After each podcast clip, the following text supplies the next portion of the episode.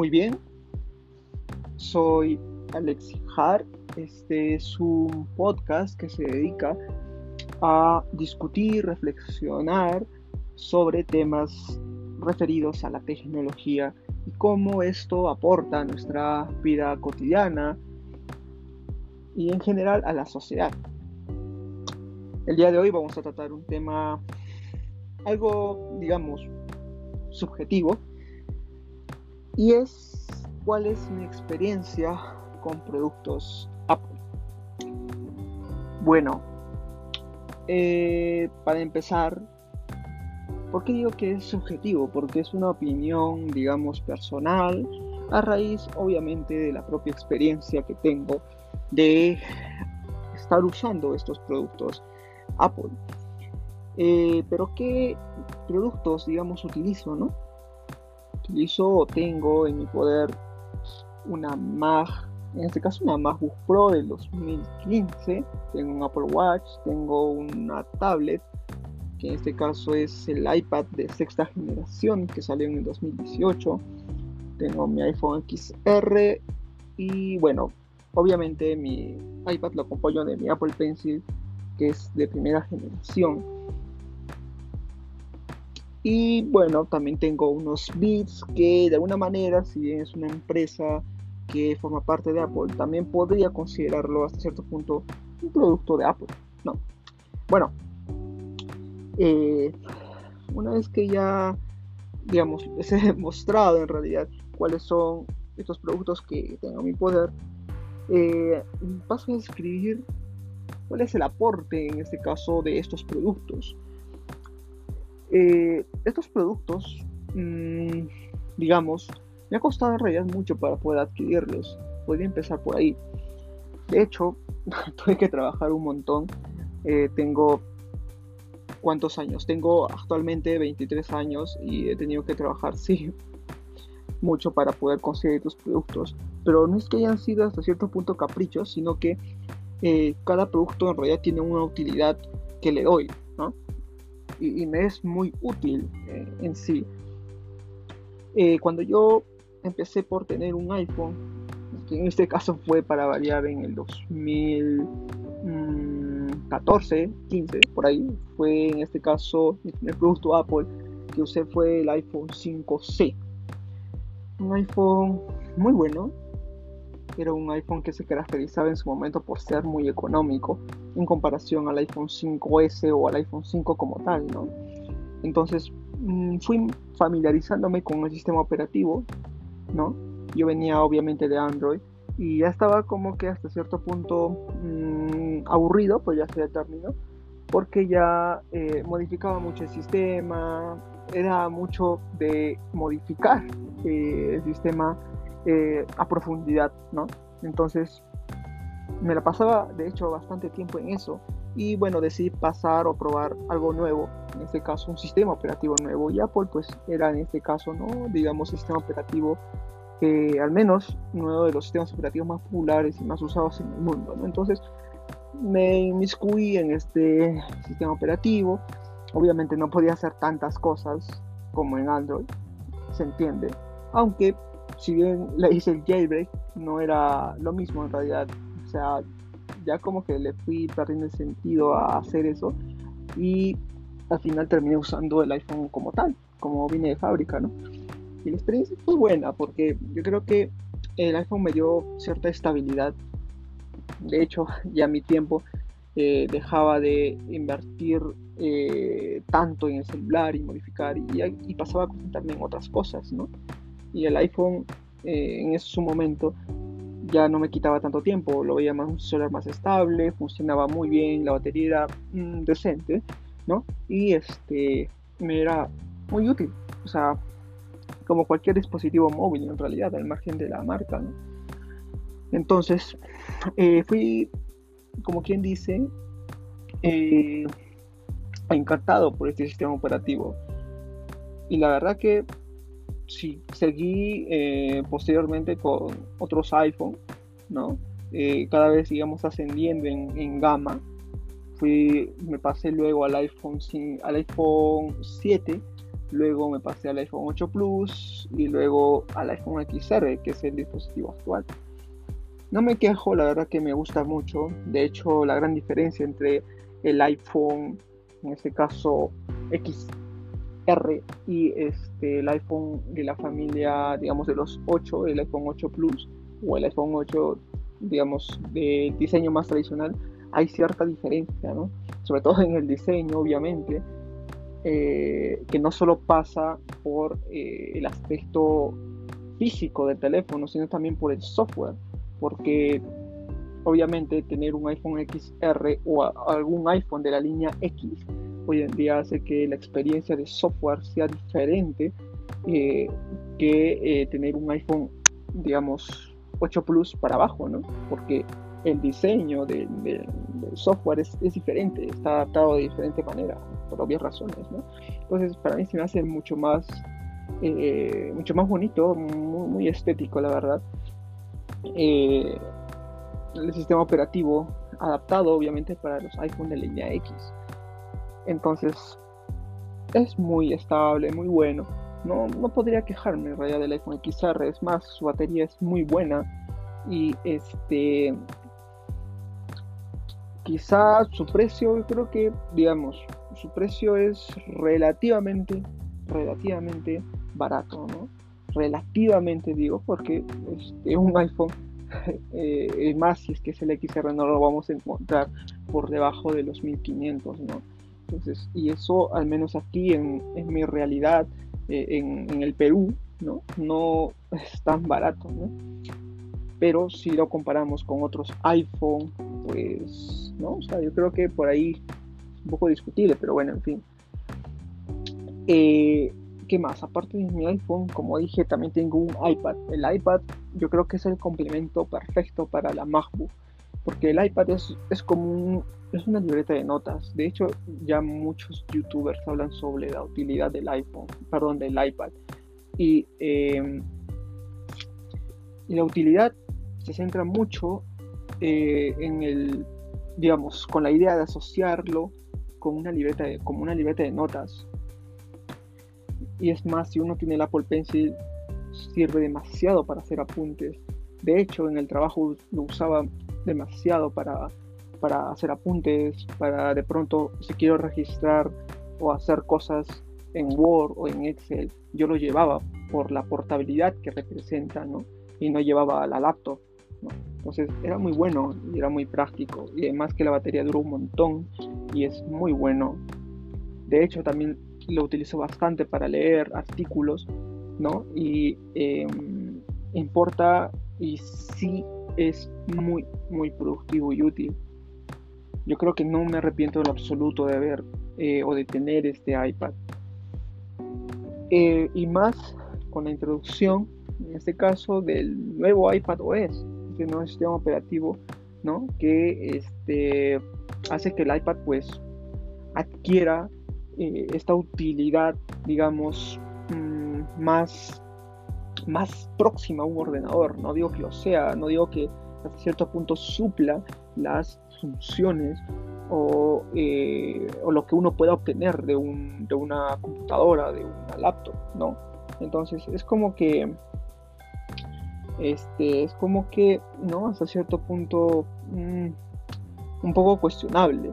Entonces, eh, en fin, lo que, digamos, toca reflexionar es ahora sobre eh, la MacBook.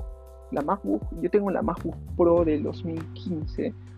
Eh, la verdad que no me quejo en lo absoluto de esta MacBook, rinde muy bien, siendo ya de años o sea, no es actual, de 2015, lleva como 5 o 6 años, no, 5 años, pues, ¿no?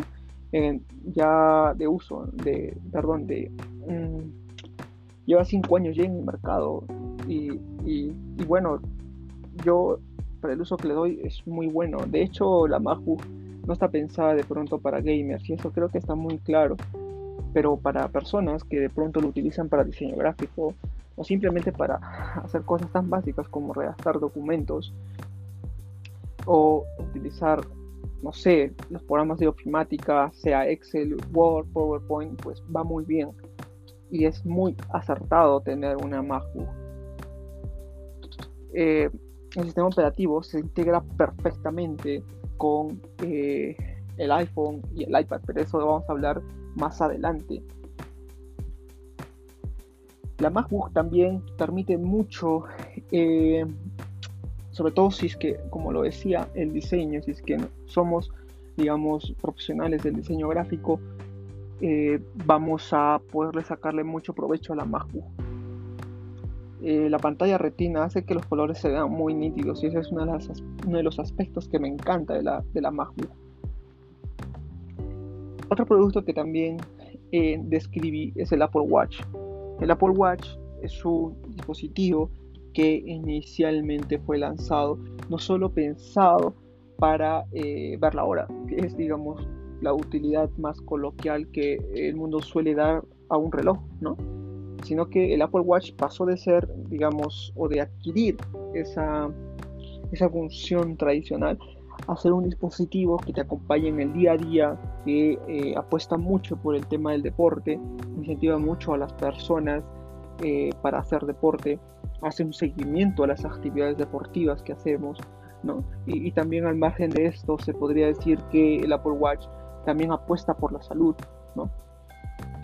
Eh, Creo que algo interesante que se podría resaltar del Apple Watch es que en materia de salud sería, por ejemplo, el tema de que si uno tiene una caída abrupta, el Apple Watch te detecta automáticamente.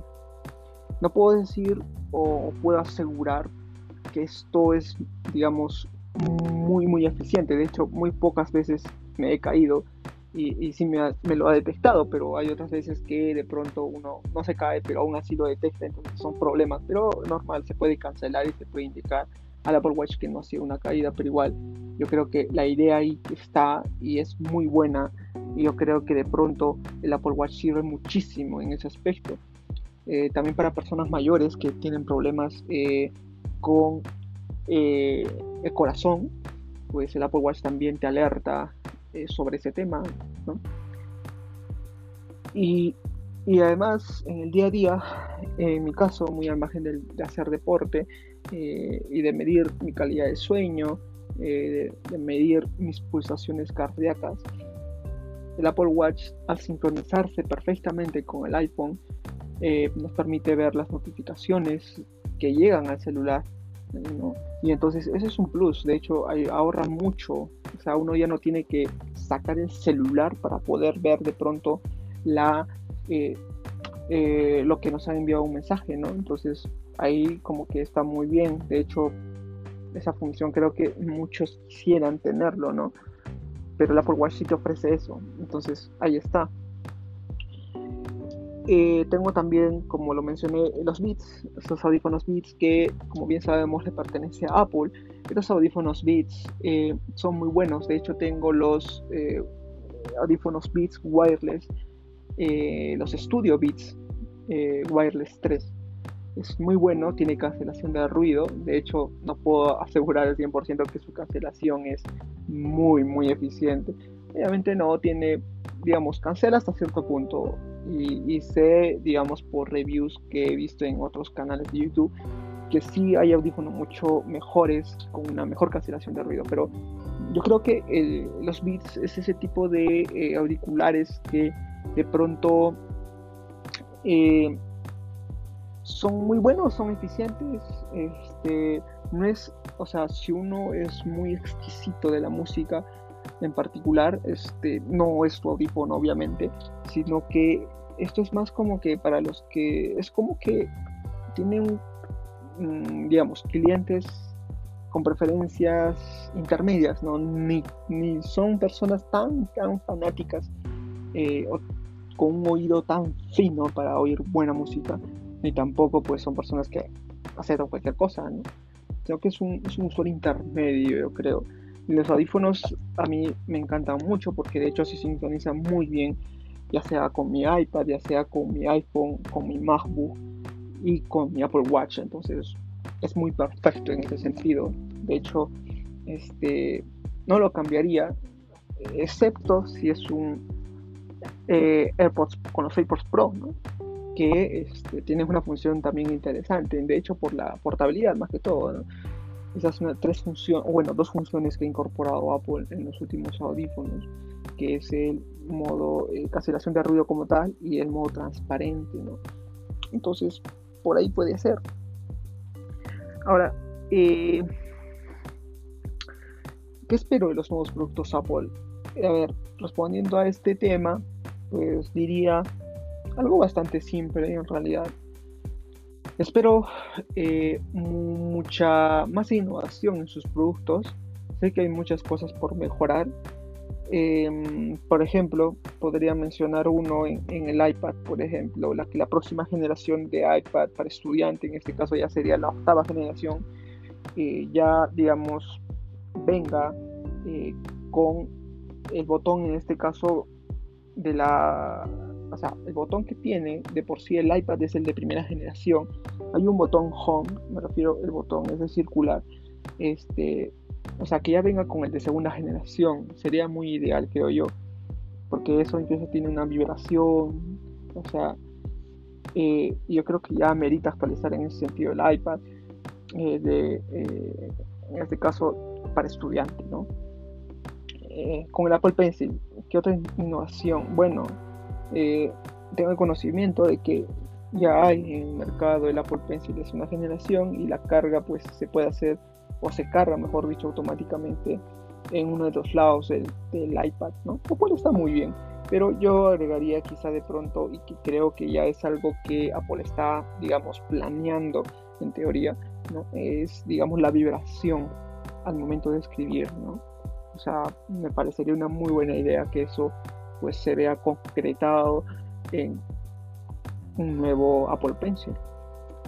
Luego, ¿qué más? Otra innovación en el iPhone. Sí, claro, vería una innovación útil, por supuesto, en el iPhone sería eh, que reduzcan el notch. O sea, yo creo que sí, el notch este, es, es recontra útil porque tiene sensores ahí que sirven, de hecho, ¿no? Pero yo creo que hay que reducirlo un poco más para también tener mucha más pantalla.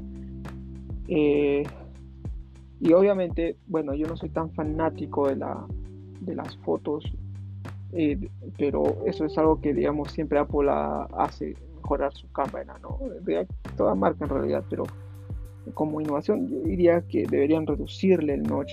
No sé si hasta cierto punto eliminarlo y ver la manera, no sé, de que de que la cámara posterior, o mejor dicho, la cámara frontal del, iPhone, pues esté de manera reducida en un apartado.